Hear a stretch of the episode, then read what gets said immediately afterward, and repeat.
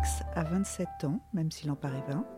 Alex a signé fille à la naissance, mais garçon. Alex est intelligent, touchant, beau.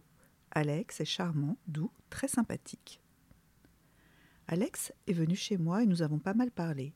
Nous avions déjà devisé ensemble 15 jours auparavant. Mais ce jour-là, j'ai senti que le moment était venu de mettre mon studio d'enregistrement maison sur on et d'enregistrer notre entretien pour sauvegarder sa spontanéité, son naturel, sa fluidité.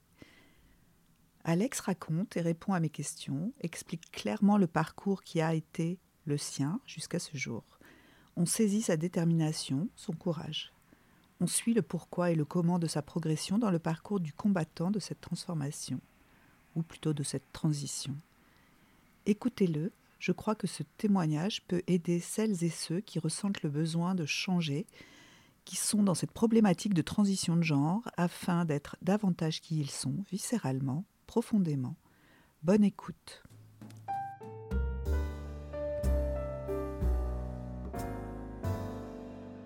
J'ai 27 ans, donc euh, j'ai commencé mon parcours de transition depuis euh, maintenant euh, près d'un an. Et donc ce parcours de transition, comment ça t'est venu en fait? Je veux dire, est-ce que ça a été une évidence? Comment tu dirais que tu en es arrivé à avoir vraiment ce désir de, transition? Alors, chez moi, ça a été très progressif. Euh, en fait, euh, c'était déjà il y, a quelques, années, euh, je me posais la question, mais en fait, on, parlait beaucoup moins de ce sujet. Donc, je n'avais pas une connaissance très détaillée du sujet. Et quand j'étais plus jeune, même quand j'étais adolescent, bah, il m'arrivait de, de, voir en fait des, des, garçons, notamment à la télé ou dans les films, auxquels je m'identifiais. Euh, mais j'arrivais pas à poser de, de mots dessus. C'est-à-dire, euh, je, je, me disais, bah, de toute façon, c'est pas possible pour moi parce que euh, je suis née fille, donc je, ça ne pourra pas changer. Et de toute façon, j'ai pas la morphologie pour. C'est-à-dire, je suis petit, mince, j'ai pas le gabarit d'un homme, donc c'était un peu une sorte de renoncement. Et, et puis progressivement, il se trouve que c'est les circonstances qui ont fait que j'ai côtoyé un homme trans il y a maintenant euh, deux ans. Et c'est vrai que ça a été un petit peu un déclic dans le sens où euh, bah, c'était un, homme trans que j'ai côtoyé dans la sphère professionnelle. On a beaucoup échangé là-dessus.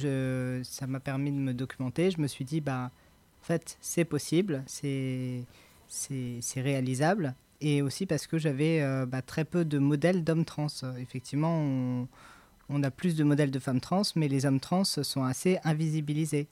Euh, et, c'est que depuis peu qu'on en parle. Et du coup, euh, en échangeant avec lui ça et en me documentant, ça m'a permis de, de mieux connaître le sujet et de me dire, bah, en fait, c'est, c'est moi et c'est, réalisable et c'est possible. Et donc, je peux, euh, je peux faire une transition. C'est... tu, t'es, trouvé tout à coup une, porte de sortie, quelque chose qui te correspondait et qui... C'est ça, oui. Et depuis longtemps, tu oui, comme tu dis, tu te projetais toujours plus dans des personnages. Voilà, euh, déjà, déjà enfant et surtout à l'adolescence, mais déjà même enfant, effectivement, je me, je me reconnaissais plus dans des personnages masculins. Oui. Et en fait, c'est vraiment cette rencontre avec ce, ce, ce, ce garçon qui avait fait sa transition. Voilà, c'est ça, qui était en début de, il était en début de transition. D'accord, c'est lui qui était en cours de transition. oui.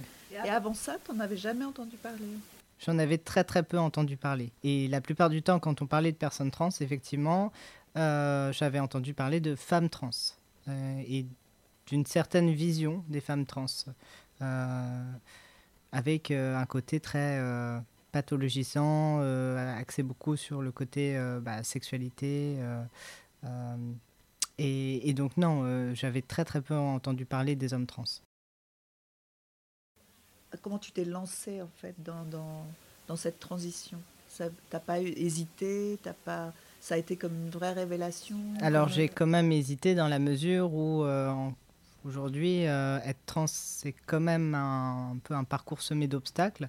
Donc effectivement j'ai un peu euh, je me suis posé la question de est-ce que c'était réalisable, notamment est-ce que c'était réalisable avec ma morphologie, est-ce que concrètement quelles étaient les, les difficultés qui allaient pouvoir, enfin qui allait éventuellement se, se, poser pour moi.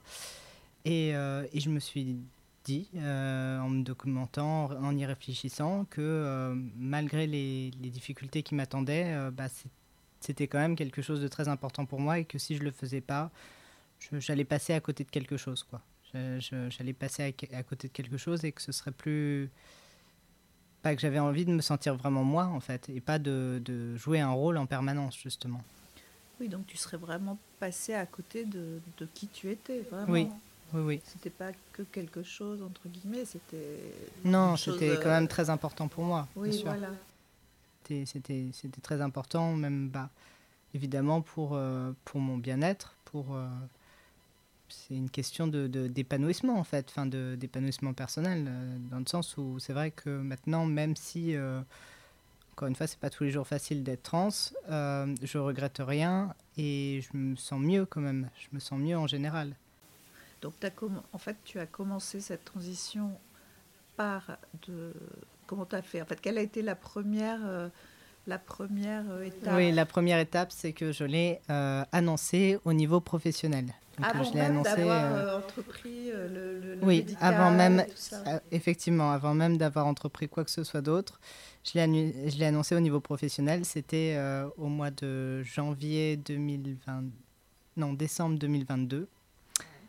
et bon, bah, ma hiérarchie l'a plutôt bien pris. donc je leur ai expliqué que maintenant je voulais être genré au masculin et que j'allais changer de prénom. Donc je leur ai demandé euh, déjà de m'appeler euh, Alex, avant, même euh, d'avoir effectivement fait le, le, changement de prénom. Mais même avant même d'avoir pris de, Oui, et avant même, c'était vraiment la première étape. Ah, oui, mais oui, ce qui s'est fait un petit peu... un petit peu avant, pour le coup, quelques mois avant déjà, en fait, j'avais du mal à me dire trans. Du coup, en fait, je disais, je ne, me, je, je, ne me sens pas femme. Je me disais, bon, bah, je suis, je suis non-binaire, je ne me reconnais pas dans les catégories homme-femme, je ne me sens pas femme. Et donc, j'avais déjà demandé à mes, à mes proches euh, d'utiliser en prénom d'usage Alex et, euh, et de commencer à me genrer au masculin. Sauf que bah, je me suis vite rendu compte que, euh, bah, en fait, j'avais ce besoin de, de, sauter le pas et que je pouvais pas en fait rester dans cet état un peu d'entre deux euh, voilà enfin j'avais vraiment besoin de, de, passer à l'étape suivante et, et, donc vraiment l'annonce formelle ça a été au mois de décembre et après au mois de janvier au niveau familial et c'est aussi au, au mois de janvier que j'ai commencé à prendre mes hormones euh, donc les hormones de testostérone. en fait, tu as commencé par l'annoncer dans le travail et, la famille, c'est venu après.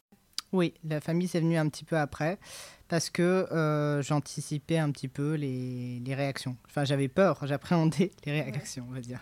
Donc oui, c'est venu un petit peu après, euh, et puis en étant préparé, à préparer un discours, en anticipant. Euh, enfin, c'est venu après, mais c'est et puis aussi parce que c'était la période des fêtes, donc je me disais bon bah si ça se passe mal pour les fêtes de Noël, ça va être compliqué pour le Nouvel An. oui, c'est ça. Noël voilà, c'est ça. Ah donc euh, donc je me suis dit allez, je, je le fais en, 2023 du coup. ah oui, donc c'était janvier 2023. Oui, ben, c'est venu un mois après quoi. Oui, euh, d'accord. C'était effectivement, c'est venu après. Avant de, de faire ça Tu avais déjà les cheveux courts?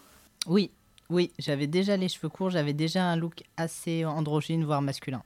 Ça, ça, ça a duré pour le coup euh, presque pendant un an. C'est-à-dire euh, de 2020.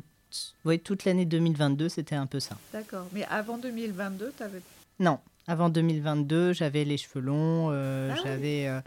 Alors, je, je dirais, j'ai jamais eu un look très féminin. Enfin, sauf à l'adolescence, mais ça on en reparlera. Mais euh, j'avais un look, euh, on va dire, soit androgyne, soit euh, un peu féminin.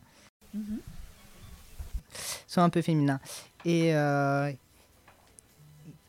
donc, parce que je, je, je voulais, enfin, un peu me fondre dans la masse et être, on va dire, une femme lambda. Sauf que effectivement, ça ne fonctionnait pas. Mais oui, j'avais les cheveux longs. Par contre, par exemple, je me, je me maquillais pas.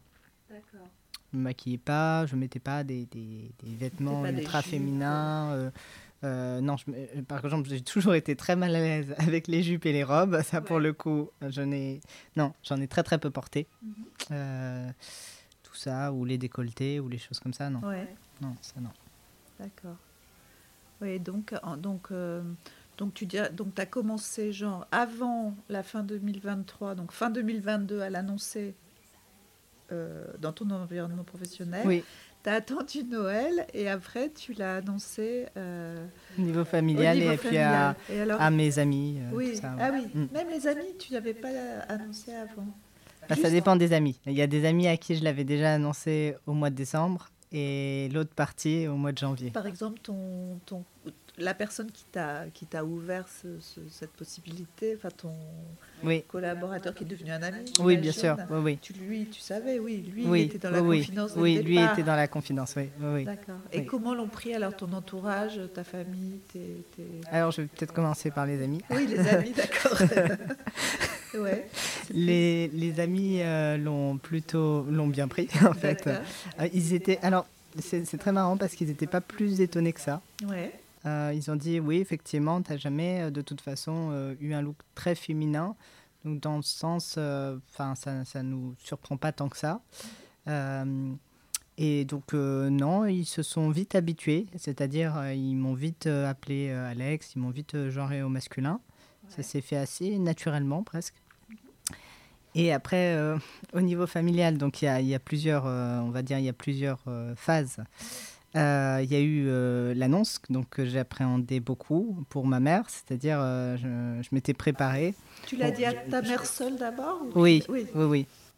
Oui, à ma mère seule, euh, en sachant que je l'avais un petit peu préparée, je pense, dans la mesure où déjà quelques mois avant, je lui avais dit que je me sentais pas femme, que je voulais être genrée au masculin. Bon, Ouais. voilà, qu'il y avait quand même quelque chose. Oui, donc il y avait une, il y avait un petit peu des signaux. Ouais.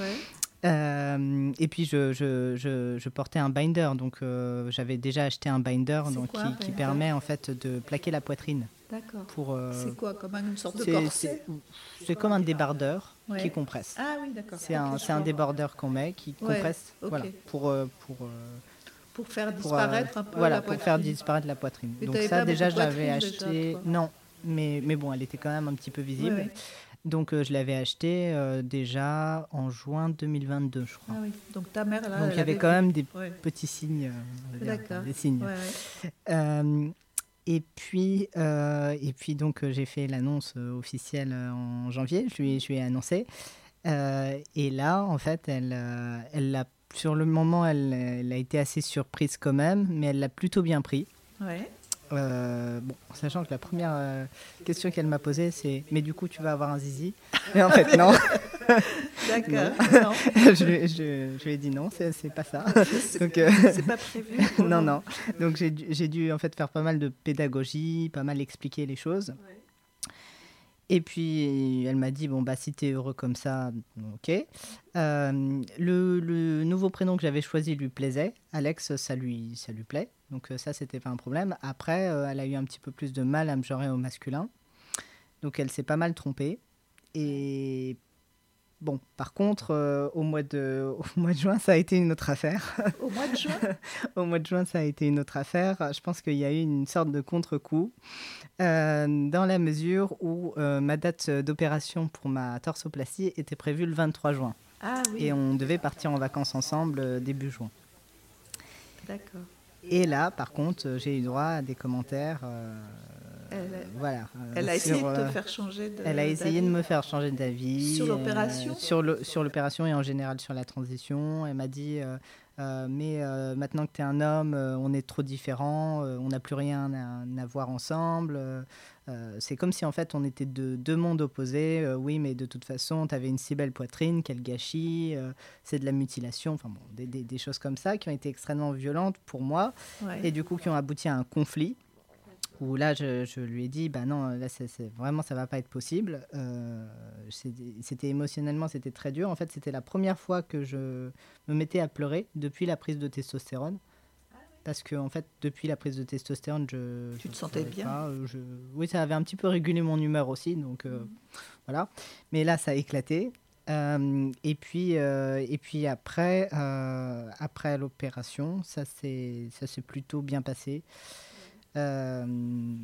Après, bien sûr, il y a encore des éléments à travailler, on va dire. notamment, si je, moi, moi je, lui ai, je lui conseillé l'adresse d'une psychiatre sur ces questions, puisqu'elle m'a dit qu'elle qu'elle en ressentait le besoin mais euh, elle n'est pas allée voir le psychiatre. Donc, ah oui, peut-être au moins elle avait la possibilité, elle avait, elle avait ça si elle voulait. Voilà, c'est ça. Elle n'a pas encore passé. Euh, non. non, non. Et puis il y a beaucoup cette idée de oui, je n'ai pas enfanté un garçon, je n'ai pas euh, mis au monde un garçon, j'ignorais que tu étais un homme avant. avant, avant que tu me dises. Donc il y, a, y, a encore cette espèce de, de, de, de choc, je pense. Oui, c'est pas encore totalement non, non, non. C'est de plus en plus. Oui, oui, oui. Mais c'est pas totalement. Et puis en fait, le, le, le, gros paradoxe, c'est que euh, si, je, je, si je suis plutôt euh, par moment androgyne euh, ou pas assez masculin à ses yeux, elle va me dire bah oui, mais du coup, là, ton truc, c'est un truc de femme, c'est féminin, donc donc c'est c'est pas pas viril, c'est pas euh, c'est pas un homme euh, vraiment euh, voilà. Et puis si je suis trop masculin, il va me dire non mais t'es un gros macho en fait, t'es es, un gros macho, ça va pas du tout et tout. Donc en fait, il n'y a, jamais le bon. je, ne corresponds jamais à sa masculinité. Enfin, en fait, l'idée qu'elle Voilà, c'est ça. il n'y a, jamais le bon. Et donc c'est un, peu compliqué à gérer effectivement. Oui, oui. D'accord, pour elle, c'est un, un travail à faire intérieur. Euh, c'est ça, c'est un travail, euh, c'est un travail personnel pour le coup parce que moi je. Oui, bien sûr, tu peux J'ai donné les outils. Euh, c'est comme j'ai donné des documents qu'elle n'a pas lus. Bon, mm. j'ai donné les outils. Maintenant, après, les des documents qu'elle n'a pas lus. Oui. C'est quoi les documents? Des articles, des, des bouquins. T'es sûr qu'elle ne les a pas lus? Ah, elle me l'a dit. Ah, ok. elle m'a dit, je veux pas lire tes trucs. j'ai la flemme, en gros, j'ai la flemme. ah oui, bon, bah, elle viendra peut-être. Et, et, et, ton père euh, Non. Bah, moi, je suis en rupture familiale avec mon père. ah oui, euh, donc, je, euh, oui, donc voilà. Mais il est je ne sais pas. Je suppose que oui, je, oui, il est au courant. Il est au courant, mais je ne sais absolument pas comment il a pris. voilà. ouais. Et donc, en fait, ce que tu dis, euh, par exemple, dans ce que tu dis de, de ta mère qui, qui a du mal à dire ça c'est trop féminin, ça c'est ça.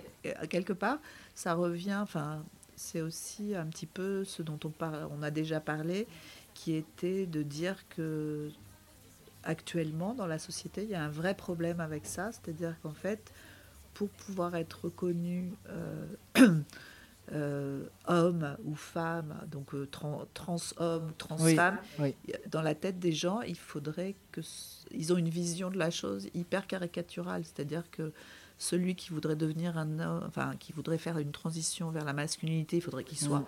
hyper masculin. C'est ça, exactement. Et puis si tu veux faire une transition vers la féminité, il faudrait que tu sois hyper féminine. Enfin, c'est, exactement, c'est, ça. Sinon, sinon, on n'est pas un vrai trans. Sinon, on n'est pas un vrai trans. et donc, ça, c'est ce que et en fait, du coup, ça pose des problèmes, à la fois pour se faire reconnaître devant les, les magistrats quand on veut faire la, la, transition légale, et à la fois avec les médecins aussi, parfois. C'est-à-dire qu'en fait, pour qu'ils euh, acceptent. Euh, avoir accès à la chirurgie, notamment. Oui, voilà. Et en fait, ou parfois aux traitements hormonaux, d'ailleurs. Oui, en fait, c'est comme c'est quelque chose qui n'est pas assez. Euh, connu et mis en avant. En fait, quelque part, c'est comme euh, il y a euh, des années avec l'homosexualité.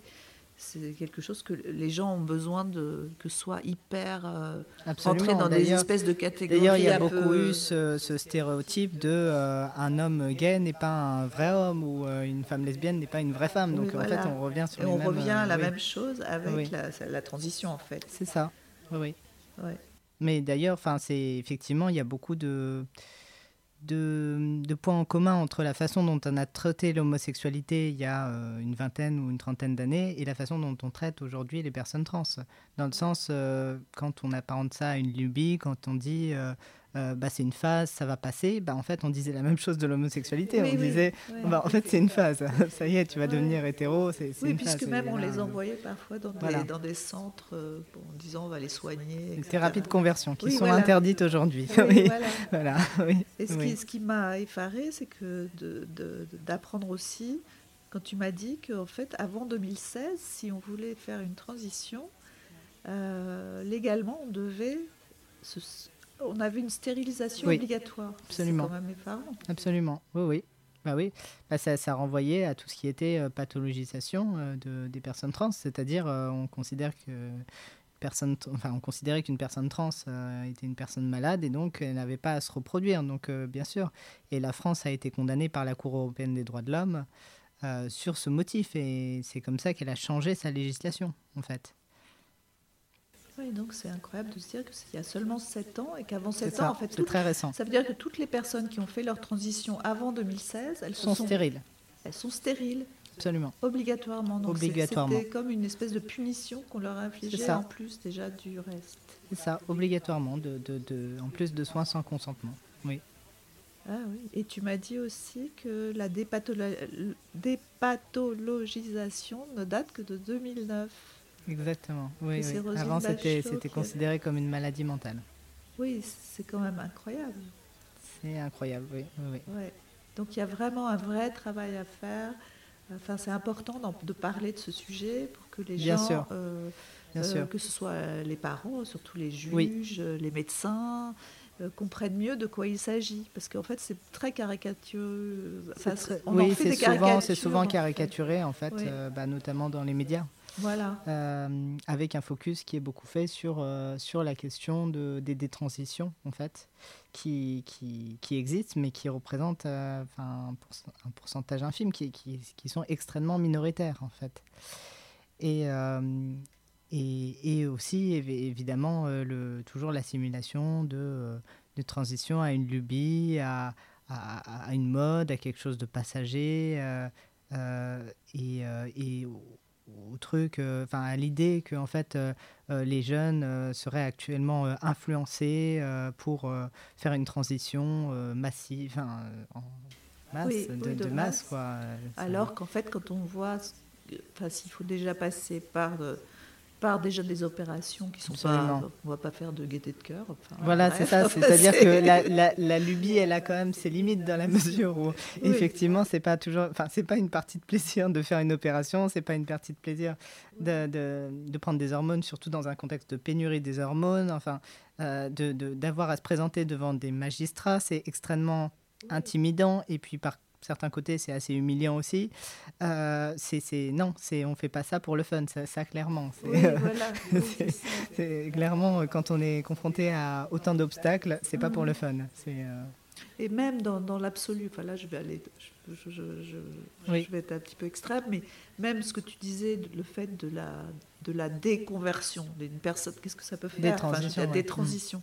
Quelqu'un qui voudrait euh, une détransition, à la limite, qu'est-ce que ça pose comme problème La personne, elle va arrêter de prendre des hormones, euh, elle va... si elle s'est fait opérer, elle peut se remettre des seins si elle absolument, en a plus. Absolument, euh, oui. Enfin, il y, y, a des tas de femmes qui se sont fait mettre des implants, qui en veulent plus après. Qui oui, et puis, c'est la, et puis bon, la question des, des, regrets, elle existe dans nos choix... Euh, ça peut être dans tout type de choix, dans les choix familiaux, dans les choix. Sûr, voilà, c'est. Enfin, à partir du moment où il n'y a plus cette stérilisation obligatoire qui était quand même assez barbare.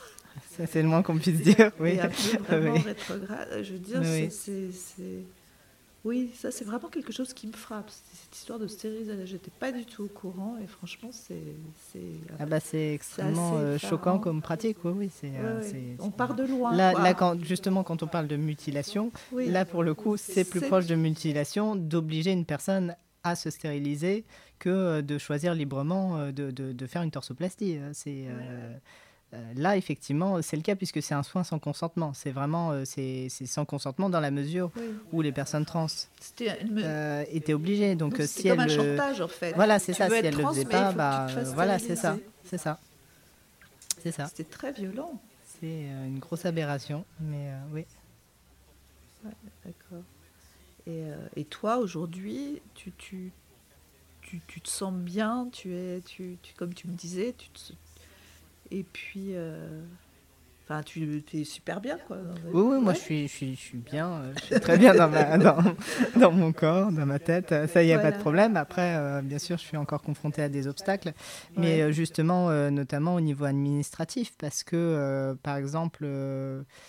Bah, ça peut paraître totalement anecdotique, l'histoire de la carte bancaire. Mais en fait, on est souvent amené à payer dans, dans une journée, à sortir sa carte. Et euh, il se trouve que euh, moi, j'ai demandé à ma banque de euh, soit retirer ma civilité, soit la faire changer, en sachant que la civilité, contrairement au sexe, donc monsieur, madame, ça n'a pas de valeur juridique. Donc en fait, on peut la retirer. Et euh, là, je me suis heurté à un refus de la part de ma banque qui m'a dit Bah oui, mais non, mais tant qu'on n'a pas le document officiel de changement de sexe à l'état civil, euh, eh ben, on ne va, pas, on va pas retirer la civilité. Donc, euh, ce qui se passe, c'est que bah, tous les jours, je, je, je, soit je paye euh, en espèces, soit je, je cache euh, ma carte. Quoi, parce que, effectivement. Parce que sur ta carte, il y a écrit oui, Madame. Il y, y, a écrit Madame. Mais il y, y, a ton prénom Alex. Avec, avec mon ancien prénom, du coup, parce ah que. Bon moi, je voulais, je voulais tout faire changer d'un coup. Oui. C'est-à-dire, là, il, il, ne pouvait, enfin, ma banque ne pouvait pas refuser de mettre Alex, étant donné que j'ai mon changement de prénom oui, euh, à l'état civil. Mais il pouvait jouer sur le côté civilité. Et de toute façon, moi, ce que je voulais, c'est qu'il retire la civilité ou qu'il mette monsieur. Et pourquoi pour, Parce qu'en fait, il y, y, a un laps de temps, on te donne tout de suite le prénom, mais pour la civilité, c'est plus long. Non, la civilité, de toute façon, euh, la civilité, elle n'a pas de valeur juridique, c'est-à-dire on peut la retirer. Ça, ça, pour tout le monde. Mais en fait, très souvent, on est confronté à un refus de la part des banques. C'est-à-dire, euh, ça, les, les banques ne sont pas formées à ces enjeux et confondent les deux. Et, euh, et, donc, on se heurte à une, pan, à, une, à une porte fermée. Donc, en fait, on, soit on doit attendre le changement de sexe à l'état civil, le document, soit on doit changer de banque. En donc espérant qu'il y ait une banque. Encore, plus... Tu n'as pas encore le document? Non. Donc en fait, je suis en attente du document. D'accord. Et, oui. et, quand tu auras ce document, tu pourras oui. refaire ta carte d'identité, ton passeport et tout voilà, ça. Pour le moment, ça. sur ton passeport et ta carte d'identité, il y, y, a ton ancien nom et ton ancien, alors, euh, non, ton ancien non, prénom. parce que alors sur ma carte d'identité, il y a mon ancien, il y a mon, toute mon ancienne identité, on va oui. dire. Je l'ai pas fait refaire. Par contre, comme je devais voyager au Canada, j'ai fait refaire mon passeport avec mon nouveau prénom. Euh, ma nouvelle photo, donc mon nouvelle, ma nouvelle apparence, mais par contre, il y a toujours sexe F pour le coup. Et donc, quand j'aurai le changement de sexe à l'état civil, le papier, je pourrais effectivement euh, faire changer la mention du sexe. D'accord. En mettant sexe M. Donc, euh, ah ça, oui. oui. Sur le passeport, ouais. il y a ton Sur le passeport, oui. Il, toujours, il, il, garde le. Ce qui est assez bizarre ah, oui. visuellement. Et par exemple, sur ta carte oui. vitale Sur la carte vitale, j'ai toujours le 2. D'accord. C'est tout ça en fait qui va changer une fois que j'aurai le papier. Et tu l'auras de... quand ce papier? Combien de temps il faut pour avoir ce papier? Parce que tu es déjà passé devant. Alors là, le... je suis passé devant le tribunal il y a maintenant un peu plus d'un mois, donc euh, là, je devrais l'avoir d'ici quelques jours. C'est assez imminent. Ah, D'accord. euh, la réponse. Ouais. Et si elle est positive, ça prend quand même quelques mois de faire changer. Euh, euh, le passeport et tout ça, la, carte, la carte vitale. Le plus long, c'est la carte vitale. C'est quand même quelques mois. Ah oui, avant l'état civil. Voilà. Comment pour, pour passer devant le de, devant pour faire cette transition légale, euh, est-ce que c'est compliqué? Est-ce que tu, quel, quel, conseil tu donnerais? Alors oui, c'est compliqué. Oui, Ça, il faut pas se leurrer, c'est quand même compliqué. Il ouais. euh, y a un écart important entre ce qui est prévu par la loi et la réalité. Euh, C'est-à-dire que dans la loi, en fait, il faut seulement remplir deux critères qui sont euh, un donc le fait de se présenter publiquement euh, comme appartenant au sexe revendiqué et deux euh, le fait d'être connu par son entourage comme appartenant à ce sexe revendiqué donc être connu euh, comme euh, dans mon cas comme étant un homme euh, auprès de sa famille de ses amis euh, de son au travail tout ça donc il doit faire des, des, des, des papiers des, voilà. des témoignages en fait. alors euh, et donc euh, effectivement, moi, ce qu'on m'a demandé de produire, c'est des attestations de témoins. Okay. Euh, le problème, c'est que effectivement, euh, donc les gens m'ont fait des attestations de témoins sans, sans, problème. Simplement, ils savaient pas quoi marquer dans cette attestation de témoins. Ouais. C'est-à-dire, il y en a qui ont marqué, bon bah, il se reconnaît comme un homme, donc je, je valide ça, c'est un homme, et d'autres qui sont rentrés par exemple sur des critères physiques. C'est un homme parce qu'il a des poils qui ont poussé, parce qu'il a eu un changement de voix, parce que bon voilà. Donc c'était un petit peu compliqué cette euh, histoire. Et en fait, on m'a demandé d'en fournir beaucoup. Donc euh, j'avais un peu l'impression de faire la chasse aux, 500 parrainages. J'ai dû en fournir vraiment pas mal. Ah oui Combien il en faut? Alors normalement, il n'y a pas de nombre, de nombre particulier, mais plus on en fournit, mieux c'est. Enfin, en tout cas, moi, c'est ce que mon avocate m'a dit. Donc j'en ai fourni de collègues, j'en ai fourni de ma mère, j'en ai fourni d'amis. Donc quand même dans les différentes sphères. Euh, j'ai dû en fournir une trentaine quand même, hein. ce qui n'est pas, ce qui est pas rien. Euh, et puis après, bon, bah, le tribunal euh, m'a demandé d'envoyer des photos de moi, d'envoyer des photos de moi de, de plein pied. D'accord. Ah oui, il fallait que tu... Voilà, donc là, le, le, la difficulté, c'est qu'effectivement, rien ne prévoit ça dans la loi. Dans la loi, il, n'est pas prévu, en fait, on ne fait pas référence à l'apparence physique de la personne. On dit juste, faut être connu comme étant du sexe revendiqué. Mais on, ne se réfère pas à l'apparence physique, alors que là, en fait, en demandant des photos, c'est vraiment, on se réfère à ce qu'on voit, à l'apparence physique. Voilà, donc j'ai, moi, même si effectivement ça posait question, j'ai fourni. J'ai tout fourni. Moi, j'ai fourni euh, tous les documents médicaux, y compris, oui, y compris euh, traitement hormonal, chirurgie, tout ça, j'ai fourni. Mais rien ne le prévoit dans la loi. Maintenant, dans la réalité, c'est vrai que ça augmente les chances d'avoir une réponse favorable. Tu passes pas en personne physique devant le. Si. Si, donc il te voit bien. Ça, Pourquoi il demande des photos alors qu'il te alors, ça dépend des, des, des cas. C'est-à-dire, selon les tribunaux, il y a des tribunaux qui vont pas demander à voir la personne, voire qui vont pas demander de photos, qui vont juste se baser sur les attestations de témoins, le parcours, tout ça. Et puis il y en a d'autres comme le mien où effectivement ils ont demandé en plus des photos à me voir. D'accord. Ah ok, c'est à la demande. Voilà. Et donc, euh, donc je suis euh, passée devant le tribunal et je suis passée le 3 octobre devant. Alors, il y avait sept personnes quand je suis entrée dans la salle. Donc, c'était extrêmement impressionnant. J'étais accompagnée de mon avocate, j'étais très stressée. Euh, et en fait, il y avait trois stagiaires. Donc, on a demandé aux stagiaires de sortir de la salle, ce qui a été accepté par la magistrate. Mais il restait bah, la juge, la greffière, l'élève magistrate et la procureure de la République. Quatre personnes, voilà. Ce qui est quand même, ce qui reste très impressionnant. Et tu étais, il faut avoir une avocate. Alors, euh, rien ne l'exige, enfin, c'est absolument pas obligatoire, mais c'est pareil, ça augmente les chances de, réussir. Après, certaines personnes sont accompagnées d'associations, euh, mais c'est vrai que ça aide quand même beaucoup euh, d'avoir d'avoir un, avocat, oui. Et, et, donc, on m'a en fait, on m'a posé assez peu de questions. On m'a juste demandé mon parcours, euh, et si, euh, donc un petit peu de développer mon parcours, et euh, si mes proches étaient au courant et comment ils avaient réagi. Voilà. Ça a duré Ça a duré un quart d'heure à peu près, un quart d'heure, 20 minutes. D'accord. Et entre le moment où tu as fait cette demande et le moment où tu es passé devant le tribunal, ça a combien de temps à peu près?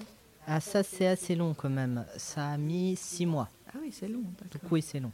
Et ensuite, à partir du moment où c'est accepté, ah, pour avoir la réponse, c'est un délai d'un mois normalement. Donc là, tu devrais l'avoir bientôt. Oui, bientôt, très, très, très prochainement, donc euh, bientôt. Ouais, ouais, ouais. Mais oui, il faut compter quand même euh, en vrai presque un an parce que le moment où on a la enfin où on présente la demande déjà c'est du travail de présenter la demande.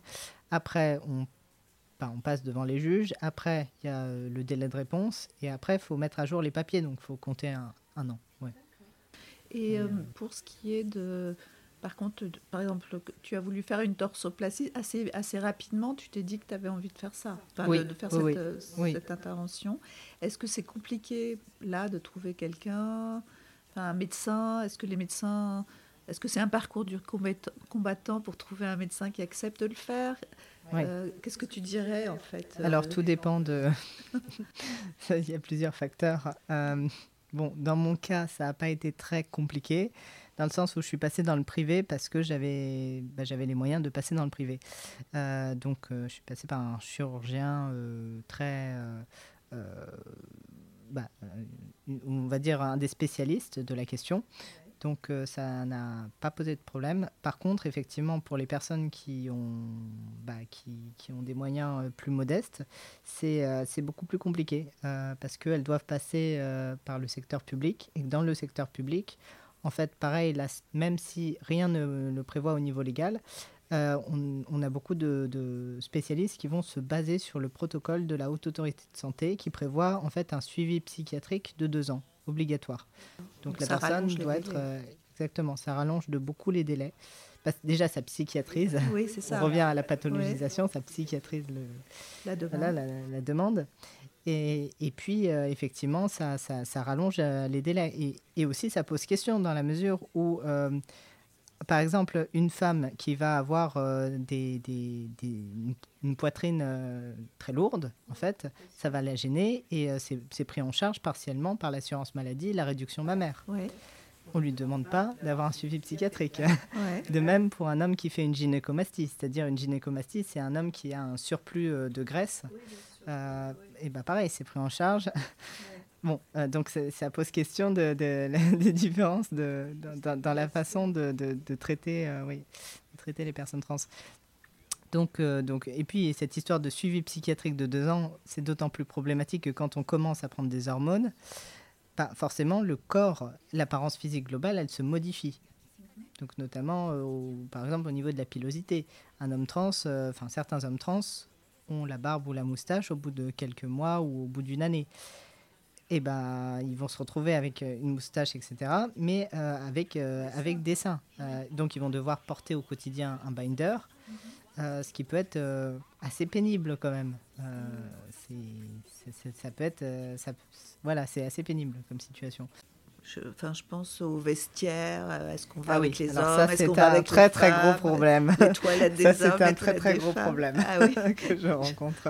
Ah oui. Oui. C'est savoir euh, comment tu comment tu, tu dis mais où est-ce que je vais euh, ouais. Exactement, c'est un problème. C'est euh, vrai ah bah ça c'est pour le coup c'est très pratique, c'est-à-dire que Oui, oui, une question pratique. Euh, moi, actuellement, par exemple, pour aller euh, dans une salle de sport, euh, je ne vais pas au vestiaire. C'est-à-dire, je vais dans- où j'arrive déjà changé, je mets mes affaires dans les lockers euh, externes. Ouais.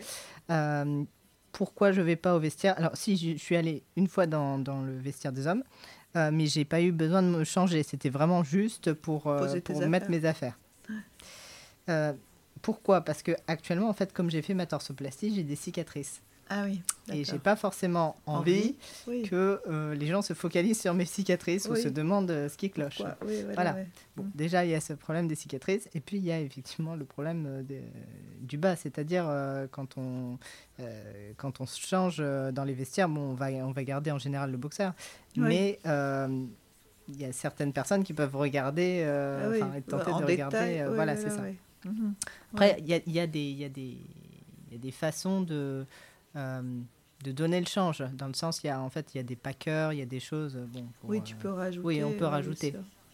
Après, c'est beaucoup plus compliqué, par exemple, pour les vestiaires de, de sauna ou de hammam. Oui, c'est ce que Voilà. j'allais dire. faut Quand on a le, maillot mouillé, Oui, typiquement, si on a un problème de maillot mouillé, Ouais, ouais. euh, là Oui, récemment, euh, je me suis posé la question d'aller dans un hammam et j'ai appelé le hammam avant pour expliquer ma situation. Et ils m'ont dit, effectivement, on va vous trouver euh, un, un espace séparé pour que vous puissiez vous changer tranquillement. euh, Ah voilà. oui, donc là, ils étaient, eux, ils étaient sympas. Eux, ils étaient très sympas. oui, Voilà, c'est ça. voilà, Mais c'est pour ça qu'il vaut mieux appeler avant. Avant, Faut- oui, faut- en fait, quand on est trans, on anticipe. C'est-à-dire, on appelle avant, euh, on, on vérifie qu'il n'y ait pas de problème avant. Quoi. D'accord, ouais. Qu'on soit bien désiré, parce que euh, on ne sait jamais. Quoi. Ouais, ouais. Donc oui, ça, ça c'est la grosse question, les vestiaires. euh, les... Encore que les, les toilettes, ça va. Oui, ça va. Sauf si, effectivement, il n'y a que des urinoirs.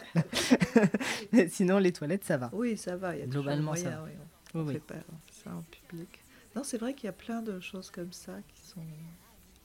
Auquel, oui, on ne pense pense pas forcément. forcément, ouais, ouais, ouais, ouais. On a bien parlé aujourd'hui.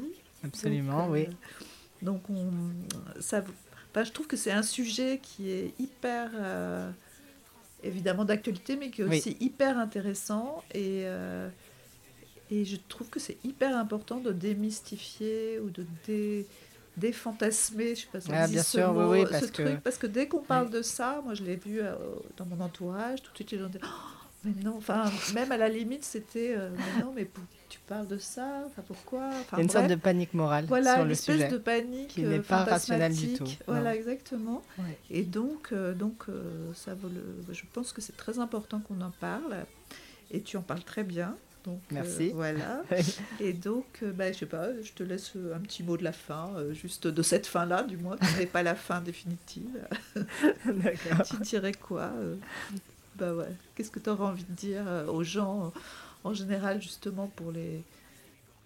Mm, bah, en fait, effectivement, comme tu disais, il y a toute une représentation euh, bah, fantasmée des personnes trans et que derrière ça, bah, en fait, on est comme tout le monde, c'est-à-dire on aspire à, à l'épanouissement personnel, on aspire à être bien. Enfin, je veux dire, euh, voilà, on n'est pas euh, des espèces de phénomènes, j'allais dire de, monstres, mais parce que souvent, en fait, oui, on, on a cette représentation un peu de bête de foire euh, dans, certains, dans certains médias. Donc, euh, euh, oui, on est. Enfin, l'idée, c'est de dire oui, on est trans, mais on se limite pas à être trans. On est, on est comme tout le monde, quoi. On, veut juste être intégré dans la société comme tout le monde, et, et on n'est pas là pour poser problème, en fait. On est juste là pour exister comme les autres personnes, quoi. C'est voilà. Oui, en fait, on en revient un petit peu toujours au même problème de, tout ce qui est inconnu, tout ce qui est différent. Les gens en ont peur et puis ils diabolisent la chose, etc. Et depuis de tous les temps, en fait. Exactement. C'est le problème du racisme entre guillemets. C'est ça. Et euh, effectivement, et ça, c'est c'est important de, de connaître. En fait, dans, la, dans le monde normal, même une femme qui n'est femme ou un homme qui n'est femme et qui veut le rester, il y a plein de nuances. Euh, Bien sûr. Qui, donc je vois pas pourquoi elle, s'appliquerait aussi. Elle s'applique aussi euh, bien au monde des homosexuels que des trans. il y a plusieurs masculinités, il y a plusieurs féminités et il y a plusieurs façons d'être trans. Exactement, et, euh, Et voilà, effectivement, il ne faut pas rester dans une, une vision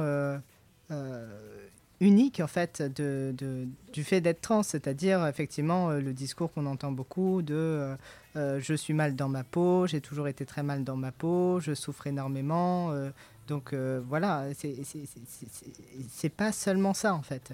Il y a des personnes trans pour, pour lesquelles c'est ça, mais il y en a d'autres qui, qui ont une, qui ont une autre, euh, une autre approche, en fait, une autre façon d'être. Ça se fait en douceur, oui, bien sûr. oui, une façon très douce et. Euh, bien sûr, oui, oui, oui. Tout aussi évidente pour. Il y en a qui ressentent pas, par exemple, la nécessité euh, de prendre le traitement hormonal ou de faire, d'avoir recours à la chirurgie ou partiellement, par exemple. Donc, c'est cette idée que forcément on devrait correspondre à un certain en fait stéréotype du, du, du transgenre c'est enfin c'est en tout cas c'est extrêmement réducteur quoi. Oui voilà. ouais. très réducteur. Ok. En tout cas merci Alex. Merci. Et puis bah écoute en tout cas on a bien avancé. Merci pour d'avoir répondu à toutes ces questions. Merci c'était un plaisir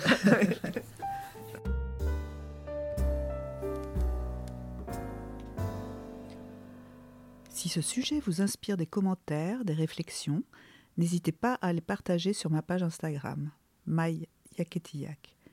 N'hésitez pas également à vous abonner à mon podcast sur votre support dédié, Apple Podcasts, Spotify, Deezer, etc., pour être informé lorsque je posterai le prochain. Vous pouvez également y écrire vos commentaires. À bientôt. Namaste, all my best, take care, and so on.